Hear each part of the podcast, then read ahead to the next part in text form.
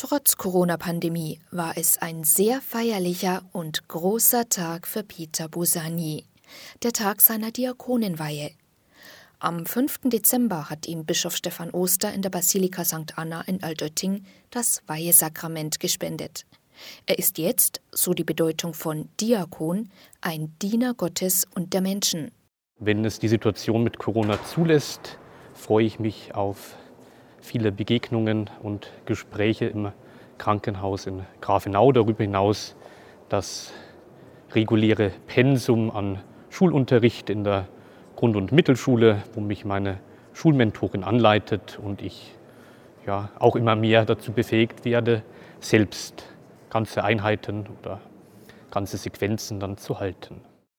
Die aktuellen Corona-Regeln ließen vor allem geladene Gäste zu.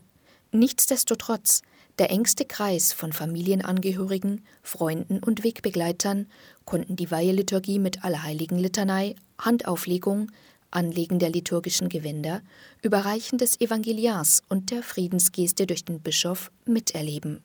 Mir geht es ausgezeichnet. Ich freue mich vor allem auf den Dienst, der nun vor mir liegt. Und wenn ich ein Highlight nennen müsste, war es, dass es mir sehr, sehr viel bedeutet hat, dass auch Freunde von mir, gute Freunde, sich in der musikalischen Formation eingefunden haben und den Gottesdienst somit auch mitgestaltet haben. Für Peter Bosani ist mit der Diakonenweihe ein weiterer Schritt auf seinem Berufungsweg getan.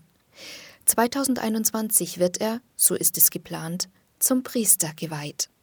Stefanie Hintermeier, katholische Redaktion.